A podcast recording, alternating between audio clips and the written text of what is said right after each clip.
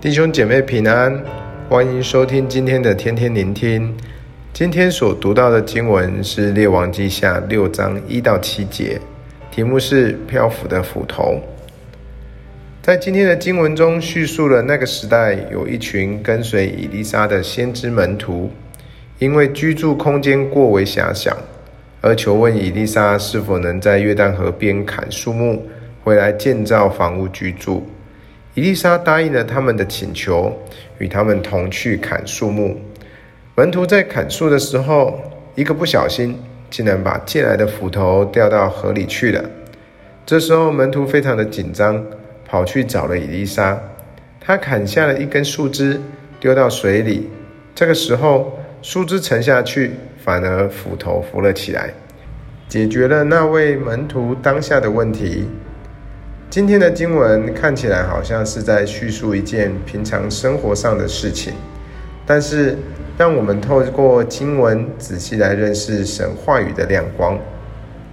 第一个，跟随的门徒，在那个时候是一群愿意跟随的门徒，而不是住在此地的百姓。耶稣说，跟随他的人必须背起自己的十字架。可见这一群门徒，他们是一群愿意学习、付上代价和跟随以利沙的人。而在新约就更清楚地指出门徒的含义，也就是以耶稣为榜样，效法他的样式，与耶稣有亲密关系的人。第二个，耶稣是一切问题的答案。门徒们热心地要解决他们居住狭小的问题。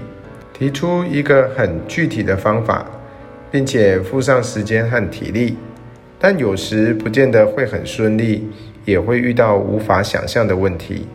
在这里有一个很重要的提醒，就是要把问题交给神，并且更多的仰望他。彼得前书五章七节这里说到：“你们要将一切的忧虑献给神，因为他顾念你们。”交给神，并不是没有我们的事了。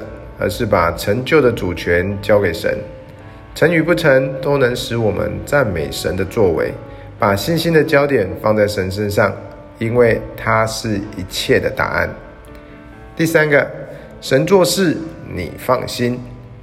耶稣在迦拿的婚宴上行了第一个神迹，就是使水变酒的神迹，使水的化学式改变成为酒的化学式。伊丽莎在门徒面前也行了一个神迹，改变了木头和斧头的物理现象。木头的比重比水小，所以会浮在水面上；斧头因为是用铁铸造而成，一般照着物理现象来说，一定会沉下去。但是经文上提到了伊丽莎丢了一根木头以后，斧头反而浮了起来，违反了正常的物理现象。这个神迹提醒我们，不能用我们有限的理性来解释无限的神。在哥林多前书二章九节说：“如经上所记，神为爱他的人所预备的，是眼睛未曾看见，耳朵未曾听见，人心也未曾想到的。”神要我们在生活上每一部分一起与他同工，并不是主导神所要做的事情。最后。透过今天的经文，更多的思想神在我们每个人身上的作为。刚才我们所提到的，第一个是跟随的门徒；第二个，耶稣是一切问题的答案；第三个，神做事你放心。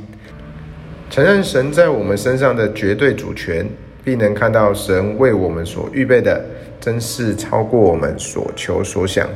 愿神的话语成为我们一天的祝福，阿门。